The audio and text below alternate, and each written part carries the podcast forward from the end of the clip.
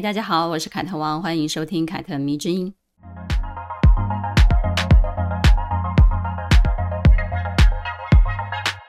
世界杯十六强的名单已经确定了，有出乎大家的意料之外吗？这一次亚太地区的队伍真的势头很猛，呵呵，韩国跟日本都进了十六强，而且呢都是在小组赛打败了过去的强队。日本呢甚至是十六强小组排名的第一名，这个真的是有吓到我。我是一个只看世界杯足球赛的伪球迷哦。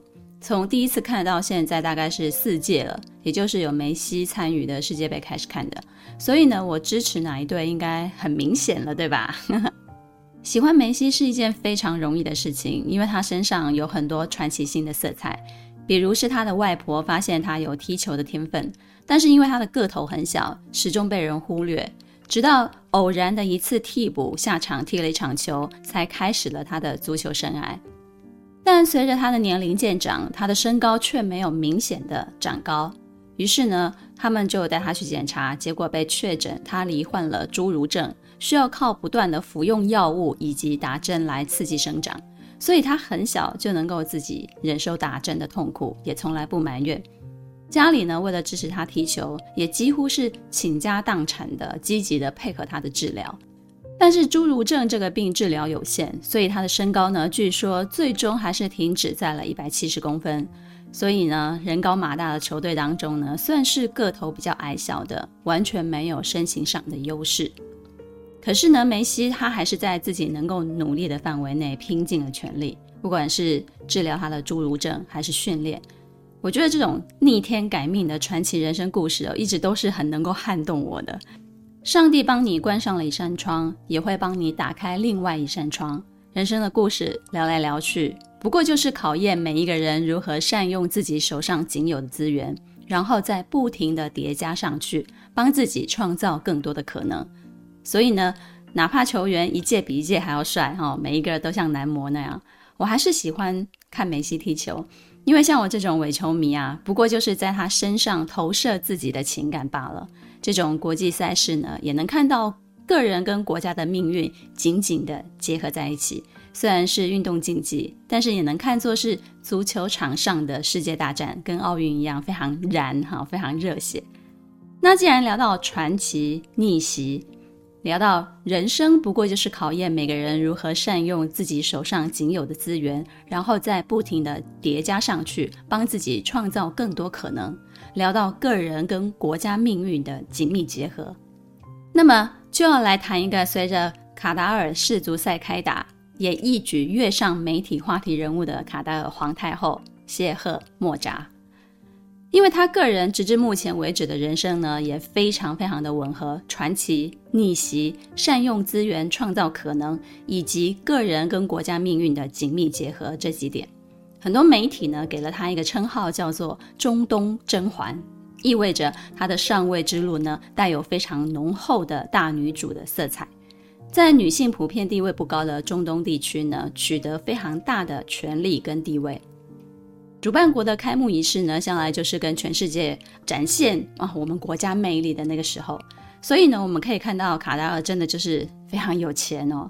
很多媒体呢，都写这个国家用。这四个字来形容叫做“富到流油”，没错，真的是形容非常的到位。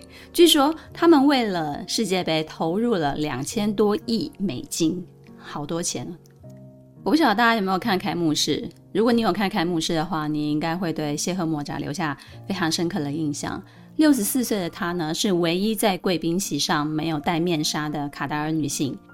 她穿着一身暗色玫瑰色的 Prada 高级定制服，肩上佩戴着一枚1910年超过两百万美金的羽冠的胸针，左手呢是一枚8.62克拉的红宝石戒指，右手呢有叠钻手链啊，还有一个祖母绿的切割钻石戒指，一脸平静，气场十足。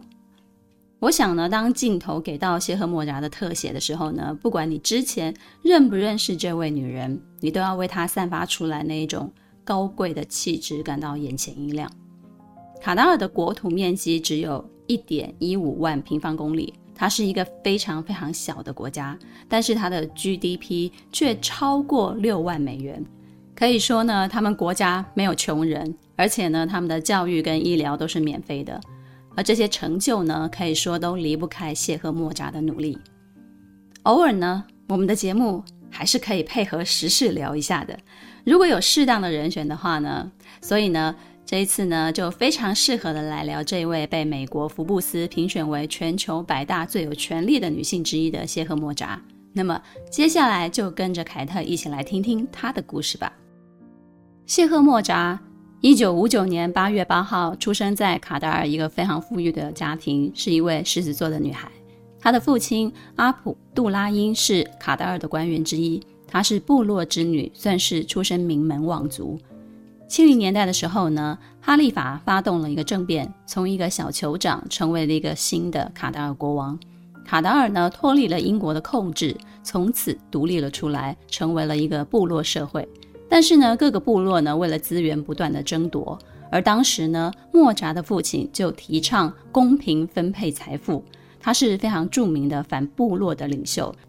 然而呢，独断专行的哈利法一上台呢，就决定将卡达尔的石油以及天然气全部的占为己有，以借此扩大皇室的经济实力跟他的权力。莫扎五岁那年呢，由于他的父亲反对统治者哈利法独占石油跟天然气等自然资源，于是呢就上街示威游行，就被哈利法送进了监狱了。而莫扎呢也因此成为了囚犯之女，一起跟着家人被流放到了科威特。从原本非常稳定富裕的生活，一系却变成了囚犯的家属，被踢出了自己的国家。想必他们当时一家人也是过得非常的颠沛流离了。于是呢，他从小就刻苦学习，希望他有一天呢，能够凭借自己的努力改变现状。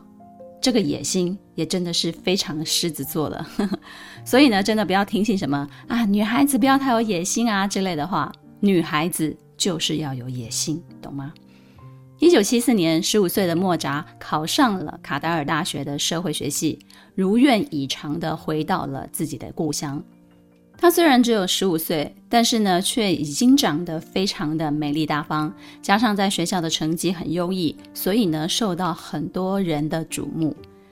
十八岁在大学的时候呢，他认识了对他的人生起到了关键作用的一个人，那就是当时卡达尔的统治者哈利法的儿子哈马德。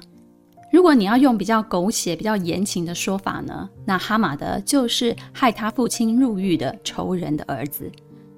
仇人的儿子哈马德非常的优秀，是英国桑德赫斯特皇家军事学院的高材生，学识非常的渊博，有勇有谋，加上他是王储的身份呢，也是非常多的女孩爱慕的对象。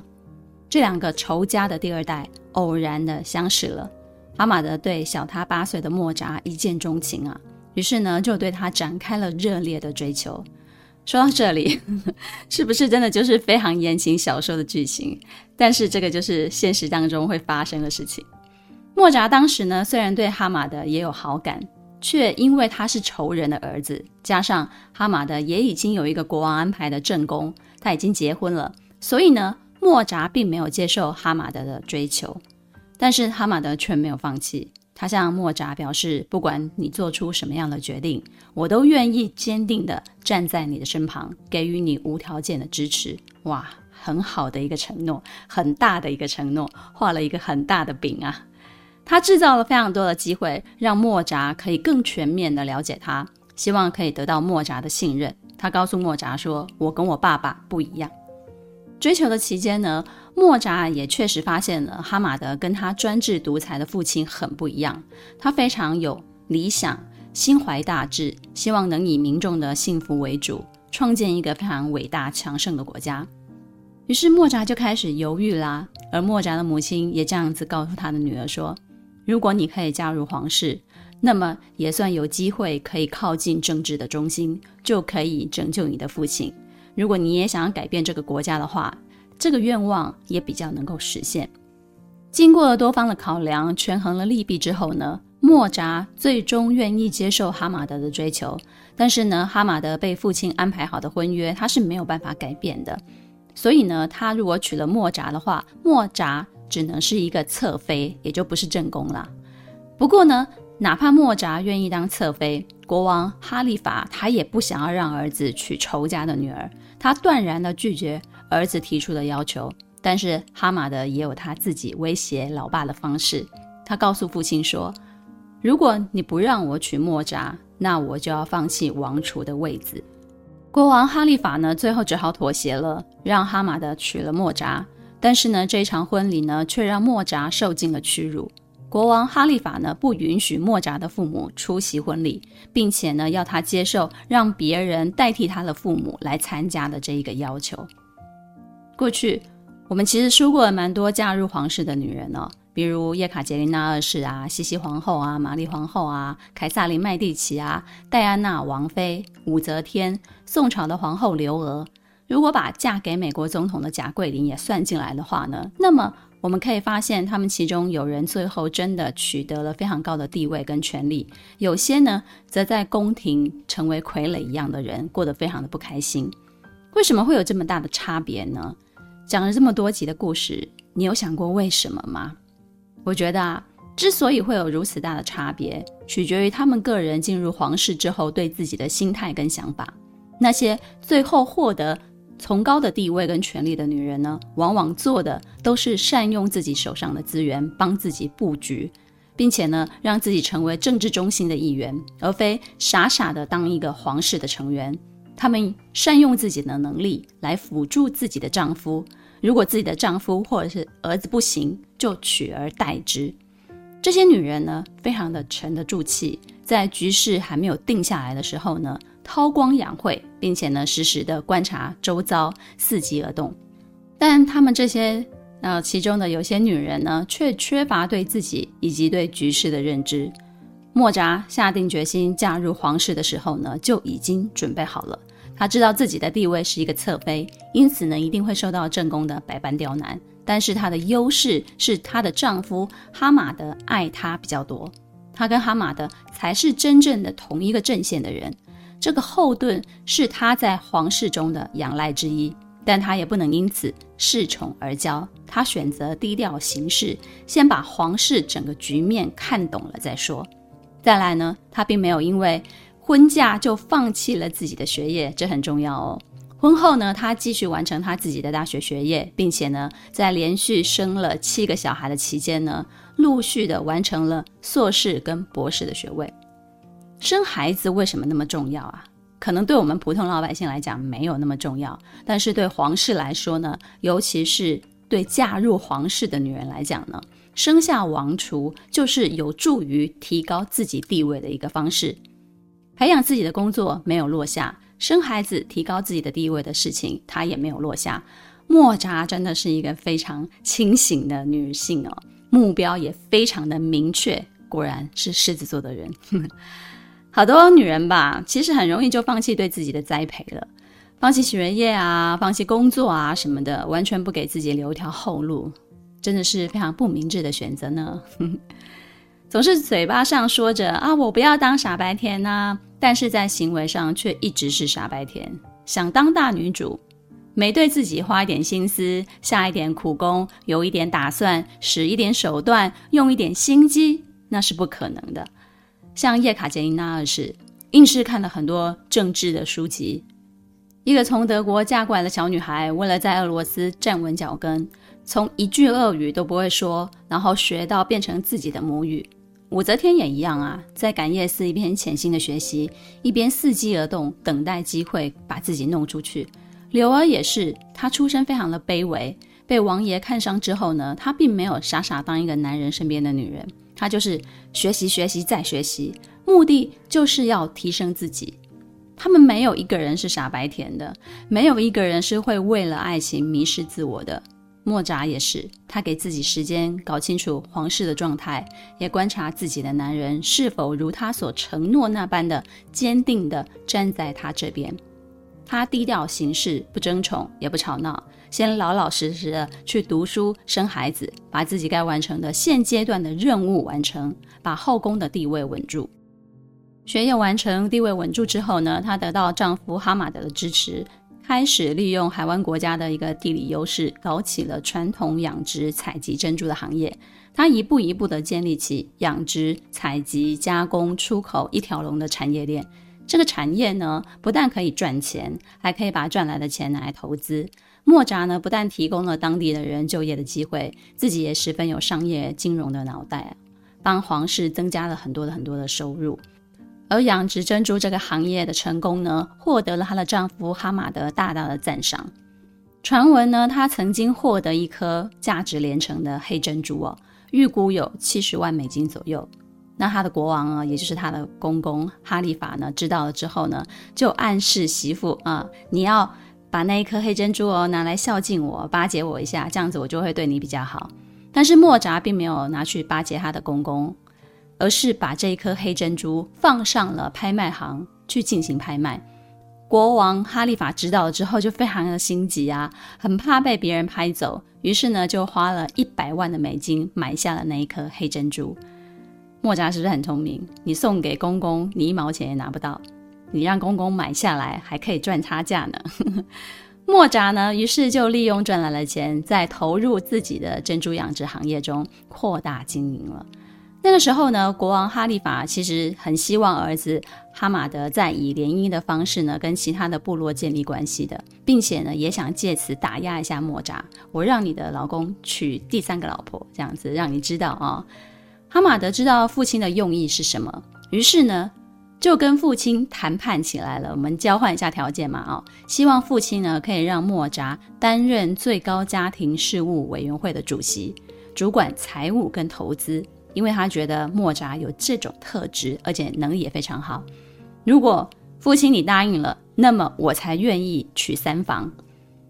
国王哈利法想了一下，唉。还是答应了，于是呢，莫扎就因此拿下了卡达尔王宫的部分的操控权。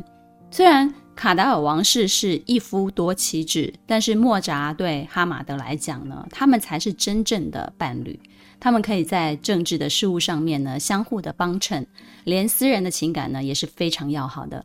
简单来讲呢，就是既是工作伙伴，也是灵魂伴侣。而这样的两个人呢，有着紧密的连接，共损共荣。也就非常的难拆伙了，对吧？一九九五年，在莫扎的支持下呢，哈马德就趁父亲去瑞士度假的时候呢，发动了一场不流血的政变，直接结束了哈利法的统治时代，取代父亲成为了卡达尔的新国王，至此开启了哈马德与莫扎的统治时代。执掌卡达尔的政权之后呢，他们夫妻就大刀阔斧的改革了。推翻了所有不合理的一些管理的制度，比如他们就利用天然气以及石油等等的资源，为民众提供了免费的教育跟医疗，还有生活用水、用电等等的福利，最大限度的推行民主，并且呢，赋予广大的妇女政治的权利。哈马德跟莫扎这两个夫妻哦，其实没有沉浸在自然矿产带来给他们自己个人或者是国家的财富当中，他们的眼光更加的长远，至少比他们的父亲更加的长远，深知道资源早有一天是会消耗殆尽的，唯有持久的、稳定的、长期的收益，才是为国民提供长久福利的一个根本。他们把石油跟天然气的资源呢，通过出口置换成了外汇储备，并且呢，让莫扎开始在世界各地投资跟布局。虽然当初嫁给仇人的儿子的莫扎也曾经犹豫过，并且呢，有一点点动机的不单纯，就是他其实是为自己的政治理想，所以他要他才嫁给了哈马德的。虽然这个动机有点不单纯，但是他并没有因此毁掉这个国家。反而是非常努力的辅佐自己的丈夫哈马德一起建设这个国家。在莫扎的规划之下呢，卡达尔王室呢成为了英国哈罗德百货的控股股东，法国巴黎春天百货、德意志银行、伦敦证券交易所的最大的股东。他们还购买了巴黎圣日耳曼俱乐部，入股了英国航空、希斯罗机场、保时捷、大众汽车等等，将他们的资本渗透到了各行各业，保证卡达尔的经济可以非常的活跃。无论是房产基金、金融机构、基础的设施、资讯技术，或者是媒体，在全球范围内呢，凡是有投资价值的企业呢，其实都有卡戴尔王室的资本投入哦。无孔不入，真的就是这样子。股权投资呢，更是遍布全球。他在英国拥有的房产的数量，甚至是超过了英国皇室的，粗估有一百五十八亿美元那么多。国家在这一对夫妻的推进之下呢，在一系列的改革之下呢，飞速的、快速的成长。在二十一世纪来临之前呢，他们就稳稳的步入了全世界最富裕的国家行列之一了。当然，除了全球投资赚钱之外呢，莫扎也积极的参与国家的基础建设，解决了基层的问题。他在一九九五年呢，成立了卡达尔教育、科学、社区发展基金会，并且呢，成为联合创始人跟主席。如今呢，这个基金会已经成立超过二十多年了，改善了很多卡达尔的教育体系，并且推动了社区的发展。莫扎呢，更跟联合国合作，支持全球的教育，并且呢，被选为联合国可持续发展目标的倡导者。二零一二年呢，他更创立了教育高于一切的 EAA 基金会。这个基金会呢，其实就是用来帮助发展中的国家的学生可以获得接受优质教育的一个机会。因为他从他自己的经验当中获得了非常可贵的经验，就是教育对一个人而言呢，其实是非常重要的。在卡达尔呢，他也邀请了全球著名的建筑设计师来建造艺术博物馆，收藏了世界各地收购而来的珍藏的艺术品。通过展览啊，可以吸引全球的艺术爱好者，并且呢，就可以借此推动他们的旅游业发展了。他从九零年代就开始花大量的钱来收购一些艺术品。那时候呢，其实大家都非常的不理解哦，连她的丈夫其实也是有一点点懵的啊，你为什么要买那么多艺术品呢？可是呢，她就是力排众议，她觉得就是要买这些艺术品。结果呢，现在呢，她就把曾经的文化沙漠变成了拥有四座世界顶级水准艺术馆的国家了。不过呢，我想大家最近在报道当中听到最多的，应该就是他买了很多时尚品牌，他在时尚界的一些操作。莫扎呢，在 LVMH 集团以及 Tiffany 都拥有股权。二零一二年呢，他更以八点五七五亿美元呢收购了 Valentino 集团。二零一六年呢，又花了四点五亿欧元买下了 Balmain。因为入股了不少的奢侈品的品牌，所以呢，他身上的高定礼服呢都是可以为他量身定做的。而他的时尚外交呢，也替卡达尔打开了知名度。莫扎其实，在学生时代就非常的大胆，他的性格非常的刚烈，天不怕地不怕。他拒绝用头巾和长袍呢将自己包裹起来。他非常喜欢时尚，喜欢打扮，喜欢用这些东西来展现女性的美丽。进入皇室之后呢，他也没有违反皇室对衣服的要求而故意唱反调。他用长袖高定礼服呢，将时尚和传统兼顾，并且呢搭配得宜的头巾来展现卡达尔女性的独特之美，并且呢，拒绝头戴头纱，以身作则，鼓励更多卡达尔的女性摘下面纱，走出家门，出入各种的场所。他的种种政绩呢，在卡达尔得到非常非常大的支持。卡达尔的人民呢，称他为天赐的奇迹，而媒体呢，更是把他看作是卡达尔这间企业的幕后的操盘手。如果卡达尔是一间公司，那么他就是最大的 CEO。这位有远见的 CEO 呢，其实从很早就开始物色王室的接班人了。在七个儿女当中呢，她最看好的是她第四个儿子塔米姆，跟她的丈夫哈马德一样，他们两个人其实是非常像的。然后呢，他们也决定一起打破了立长子为王储的传统的规则，让最有能力的人来做接班。所以呢，当我在看世界杯开幕式转播的时候呢，镜头带到他的时候呢。我就看到他哦，非常骄傲，眼里带笑，不可一世的样子。我就很想要替他配一句 OS，就是你们看，这就是朕的江山，有没有？经常有很多年轻的读者在后台会跟我说，自己目前对人生没有什么目标，该怎么办呢？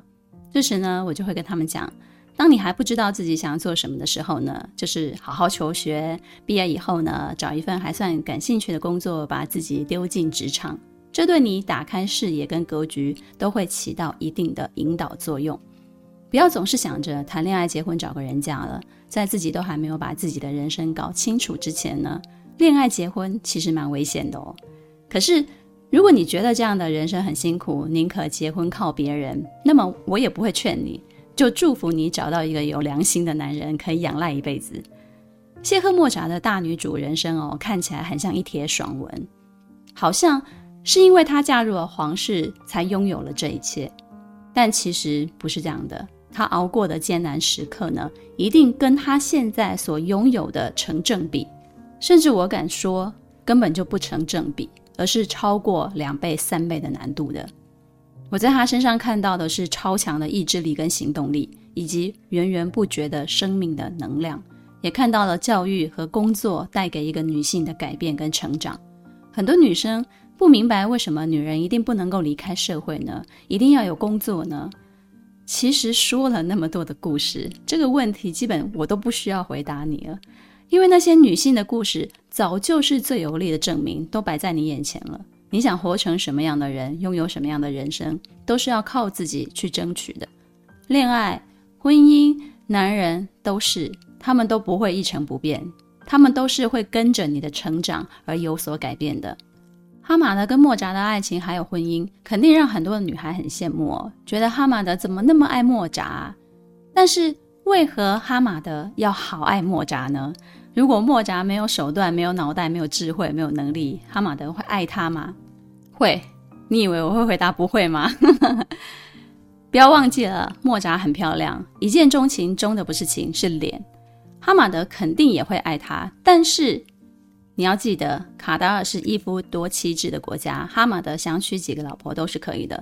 可是如果他只是爱慕她，喜欢她漂亮。那可以支撑多久呢？他偏偏对莫扎情有独钟，是为什么呢？因为他们彼此之间形成了强烈的纽带，相互的驱动了彼此。这一种非常坚固的盟友关系呢，是很难被拆散的，因为彼此都很需要对方嘛。婚姻当中呢，如果仅仅只是靠爱，或者是靠美色，是走不远的。因为单纯的爱啊，或者是美色，在人性中是非常非常难以持久的。必须仰赖很多附加的东西来丰富彼此的关系。再来呢，莫扎的故事也让我看到了一个人在一个体制中为自己争取最大自由的可贵跟可能性。莫扎嫁给哈马德，其实就是等于进入一个非常保守的体制当中。这个体制有他自己运行的一套规则，所以。十八岁嫁入王室之后呢，在漫长的十几年当中呢，莫扎都在观察这个体制当中的一切，包含人啊、事啊、物啊。所以呢，如果你把它看作哦，他是进入一个企业当中工作，那么你就会很容易想通了。